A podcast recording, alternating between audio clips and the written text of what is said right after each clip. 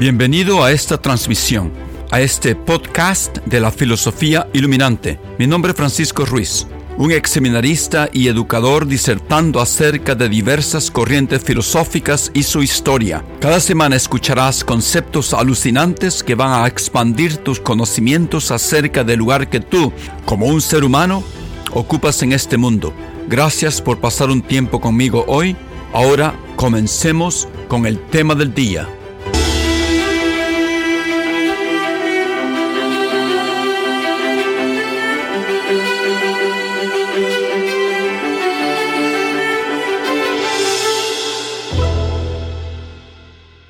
Buenos días, buenas tardes, buenas noches. Este es Francisco Ruiz hablando con ustedes de nuevo desde Boston, Massachusetts. Antes de empezar la grabación de hoy, eh, me he tardado más o menos un mes para hacer otra grabación. Es por la guerra. Tengo que expresar mis más dolorosos sentimientos acerca de la guerra en Israel y la muerte de inocentes seres humanos civiles, tanto en Israel como en Gaza, evitando caer en eslogan políticos irracionales instintivos, muy populares en este momento, hasta dentro de muchos intelectuales y académicos amigos míos. Estoy preparando, he decidido preparar una serie de grabaciones filosóficas acerca del concepto de las guerras dentro de la historia de la especie del animal humano del Homo sapiens, una materia desarrollada por muchos filósofos históricamente. Pero hablaremos más adelante acerca de, los, de las áreas que voy a cubrir en esa serie. Ahora quiero regresar al tópico del que estamos hablando. Hemos llegado al final de nuestras conversaciones iniciadas a causa del racionalismo de Descartes y su prevalente dualismo. Hemos cubierto ya una ramificación de sus refutaciones y contestaciones y descubrimos varias corrientes filosóficas relacionadas con la filosofía de la mente. La última fue el llamado funcionalismo, el que es muy popular dentro de la filosofía en, en nuestros tiempos. Entonces, para terminar esta serie, voy a grabar dos más episodios. Voy a, en esta corta grabación, bueno, tal vez no, muy corta, no sé, vamos a discutir una refutación en contra del funcionalismo. Hay muchas refutaciones, pero me voy a concentrar aquí en una de las más poderosas, citada miles de veces en la literatura filosófica, y se trata de un experimento mental propuesto por un filósofo estadounidense llamado John Searle. Se escribe S-E-A-R-L-E, e. es, es su apellido, Searle, en 1980. Recordemos brevemente lo que dicen básicamente los funcionalistas. Ellos dicen que los estados mentales se definen por sus funciones, por su rol en un sistema cognitivo, por inputs y outputs, por lo que entra y lo que sale, por causas y por efectos no por la materia física que pudieran tener. Ok.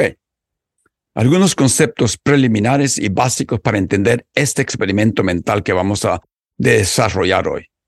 La analogía más frecuente usada por los funcionalistas cuando quieren explicar los estados mentales es su comparación con el programa de una computadora. La mente, dicen estos, es como una computadora que hace funcionar un programa. Nuestro cerebro es la computadora, el disco duro y el programa que funciona adentro del cerebro es la mente. Son los estados mentales. Todos nuestros sentimientos y todas nuestras ideas, todas nuestras memorias. Estos hasta llegan al punto de postular que toda nuestra mente, todos nuestros deseos y memorias se podrán pronto bajar, descargar y encapsular adentro de una computadora. Esa, esa visión es bastante popular aquí en Boston. En el cuento, escena y escenario de este Mr. Searle va a atacar esa concepción de la mente como computadoras. A ustedes les parecerá un gran ridículo o tontería esa comparación a las computadoras de los funcionalistas, pero existen grandes luminarias intelectuales en grandes universidades famosas del mundo que precisamente indican, afirman que tienen computadoras en estos momentos en sus recintos que ya pueden pensar. No hay que seguir esperando. Básicamente en el último año ya tenemos inteligencia artificial. Otro concepto relacionado con las computadoras es lo que quieren decir una computadora digital o binaria, en la que solamente se usan dos dígitos, el número cero o el número uno en una serie, en caso de que ustedes eh, no hayan leído acerca de esto. El uno se refiere y el cero se repite en diferentes órdenes, expresando diferentes acciones que la computadora tiene que ejecutar. Todas las computadoras que ustedes tienen enfrente de ustedes en este momento son usan un código binario. Un código, por ejemplo, haría que la computadora funcionara como una máquina sumadora. No, este código que le pone atención a los unos y a los ceros, no entiende que el garabato que nosotros llamamos uno, que nosotros escribimos, que es un uno, y ese otro garabato que nosotros escribimos y que nosotros llamamos cero, la computadora no entiende que es un cero ni tampoco entiende que si detecta cinco unos ha llegado a la suma de cinco. No entiende el concepto representado por el símbolo que representa el número cinco. Puede sumar números, muchísimos números, la computadora de ustedes, su teléfono como computadora, solamente detectando unos y ceros, parando y borrando o escribiendo dentro de la fila de dígitos a un uno o un cero. La computadora digital es lo único que hace. Manipula dígitos. Ok, sigamos con la definición de los conceptos. Eso era la computadora digital. El argumento de este filósofo Searle, que se titula en los anales contemporáneos de la filosofía occidental como el argumento del cuarto chino. Eh, nosotros pudiéramos llamarlo el argumento del cubículo chino o de la sala china. Este experimento mental se apoya en la diferencia de los siguientes conceptos. Muy importante. La sintaxis de un idioma y la semántica de un idioma. Bueno, una anécdota personal aquí cuando yo estaba en el colegio, en el colegio San José en Santa Ana, El Salvador, o, y en el seminario en Puebla, aprendiendo latín o o pudo haber sido el idioma español, no me acuerdo, no me acuerdo bien, era un texto. La primera parte del texto o libro de gramática se llamaba morfología, o sea, cómo se escriben las palabras y sus derivados. Y la segunda parte del libro se llamaba sintaxis. Y me acuerdo que hablando de sintaxis era bastante difícil en latín, pero no me acuerdo de haber visto una parte separada del libro, como una tercera parte que se llamaría semántica porque yo creo que estaba incluida implícitamente en la parte de la sintaxis, porque se entendía que siguiendo las reglas de la sintaxis era suficiente para producir una semántica correcta. Bueno, en, nuestro caso de este experimento mental, ¿qué quieren decir estas palabras? Aquí, en este experimento mental, el catedrático Searle incluye en la sintaxis la morfología, la forma de las letras y palabras. Por ejemplo, y también se refiere a las reglas y la estructura gramatical que rigen la formación de oraciones y frases que forman el orden correcto de las palabras. Por ejemplo, hablando de sintaxis, una mala sintaxis sería si yo digo pagar, quiero, no, lee, ella, ah, dinero, en lugar de decir no quiero pagarle dinero a ella. No, no la, semántica, por otro lado, se refiere al significado y la interpretación de las palabras y las oraciones y cómo se relacionan entre sí para transmitir un mensaje o una idea, un significado. Ok. Entonces tenemos sintaxis y tenemos semántica. Conceptos claves para poder entender este, esta refutación, este experimento mental. Entonces, lo que este catedrático quiere demostrar es que las computadoras no tienen entendimiento humano, no pueden tener ideas y conceptos porque estos expresan significado, expresan semántica. Ok, empecemos. Este es el escenario, esta es la escena del cuento, hipotético, del catedrático Searle. Imaginémonos un escenario, una escena donde aparece una persona dentro de un pequeño cubículo completamente cerrado. Esta persona no habla ni entiende en lo absoluto el idioma chino. Solo entiende español, por ejemplo. El cubículo contiene un gran conjunto grueso de símbolos chinos en una canasta. También con el, dentro del cubículo hay un libro de reglas escrito en español de cómo usar esos símbolos, o sea, un libro de reglas de la sintaxis de los símbolos chinos. No, el orden, por ejemplo, que tienen que llevar. Y hay una otra segunda canasta con más símbolos chinos.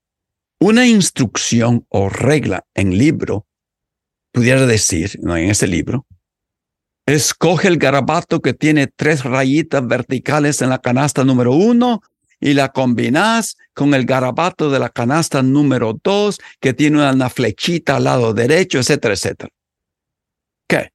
Hay una ranura en la pared a través de la cual se pueden recibir papelitos con símbolos chinos escritos en ellos que sin que la persona sepa contienen preguntas escritas por la gente afuera del cubículo y hay otra ranura en el cubículo donde se pueden enviar otros papelitos con símbolos chinos escritos en ellos. Esta combinación de símbolos chinos son las respuestas a esas preguntas. Es más, eh, supongamos que los programadores de este, de este jueguito son unos expertos y que la persona dentro del cubículo pronto aprende a manipular los símbolos chinos de acuerdo con las instrucciones del libro enfrente de ella. A tal grado que las respuestas dadas son idénticas a las respuestas que una persona nacida y crecida en China pudiera dar. Entonces, imagínense lo siguiente. Ahí está esa persona encerrada, barajeando, barajando, dijera, pero yo creo que en El Salvador de la gente dice barajeando. Bueno, barajando los símbolos chinos que recibe a través de una ranura, combinando esos símbolos chinos eh, de una canasta a la otra canasta y mandando sus combinaciones de símbolos chinos a través de la otra ranura. No hay manera en lo absoluto que la persona encerrada, enclaustrada en este cubículo, después de tantos días de hacer lo mismo, pudiera salir del cubículo hablando y entendiendo el idioma chino. Ha entendido y aprendido la sintaxis, pero no la semántica, dice este filósofo. Entonces, este es el argumento. El argumento de Sirle gira en torno a la idea de que a pesar de la apariencia de comprensión desde una perspectiva externa la persona que está dentro del cubículo no entiende realmente el chino. Simplemente sigue reglas sintácticas, el orden correcto de los símbolos, sin ninguna comprensión genuina del significado detrás de los símbolos. Bueno, la persona puede producir respuestas funcionales, ahí está la palabrita esa, sin entender el idioma chino. Por lo tanto, este filósofo sostiene que aunque de ese cubículo pueden salir respuestas correctas en chino, la persona encerrada en el cubículo no entiende una verdadera, no tiene una verdadera comprensión o conciencia. Esa es la misma situación en la que se encuentra la computadora digital, la inteligencia artificial que tanta bulla está haciendo en este momento nosotros los humanos les damos las instrucciones de la sintaxis a esas computadoras.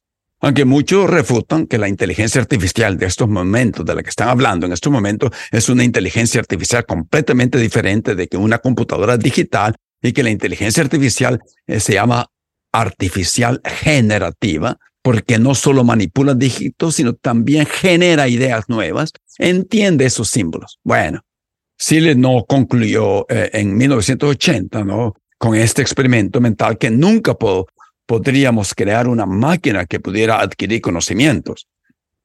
Porque de alguna manera pudiéramos decir, algunos dicen, que nuestro cerebro se asemeja a una máquina, solamente que es una máquina biológica, sanguínea, esponjosa, pero es una máquina.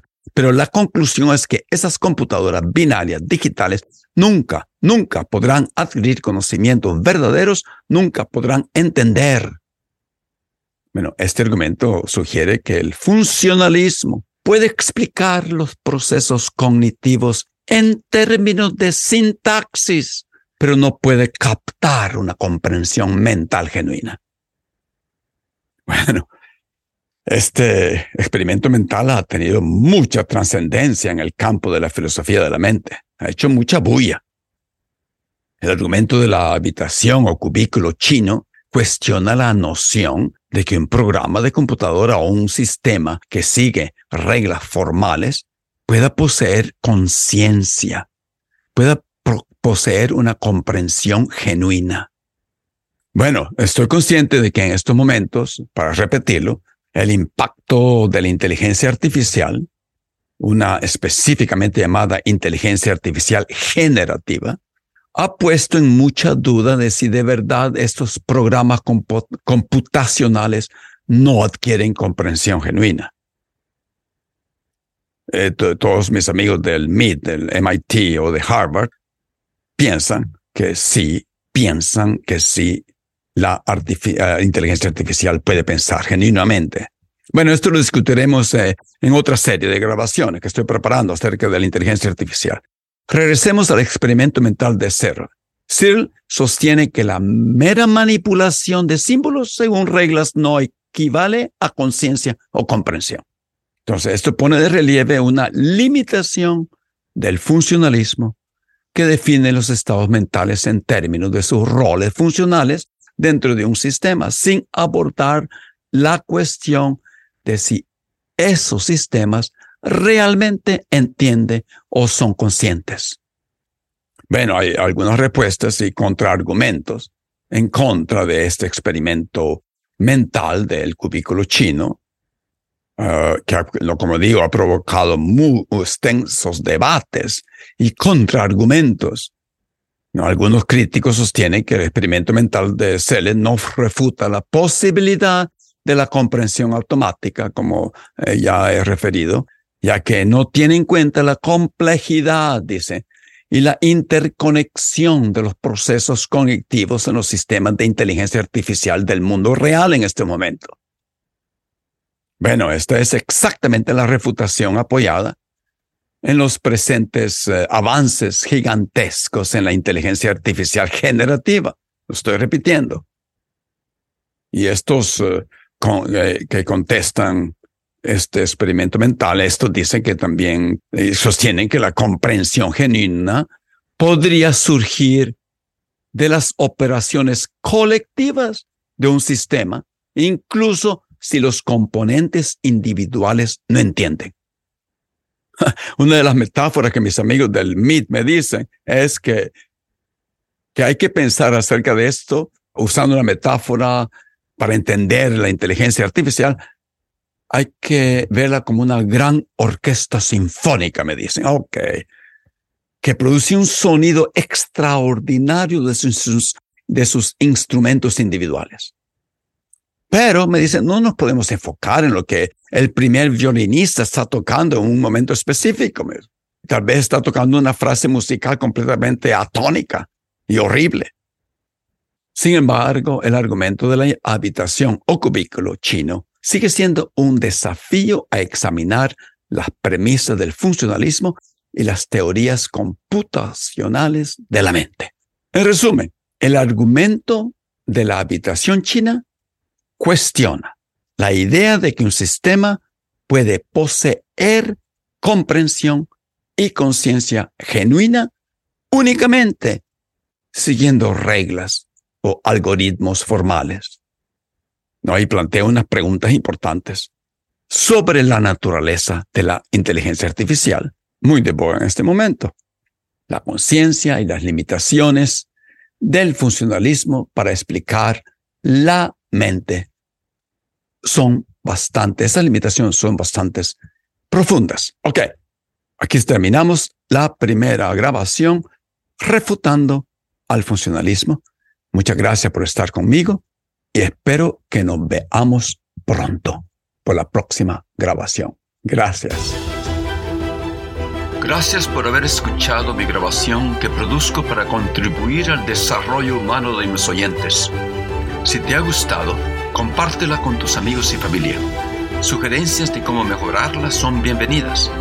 En los próximos episodios continuaremos discutiendo grandes ideas filosóficas que nos hacen reexaminar nuestras vidas y nuestro rol en este mundo.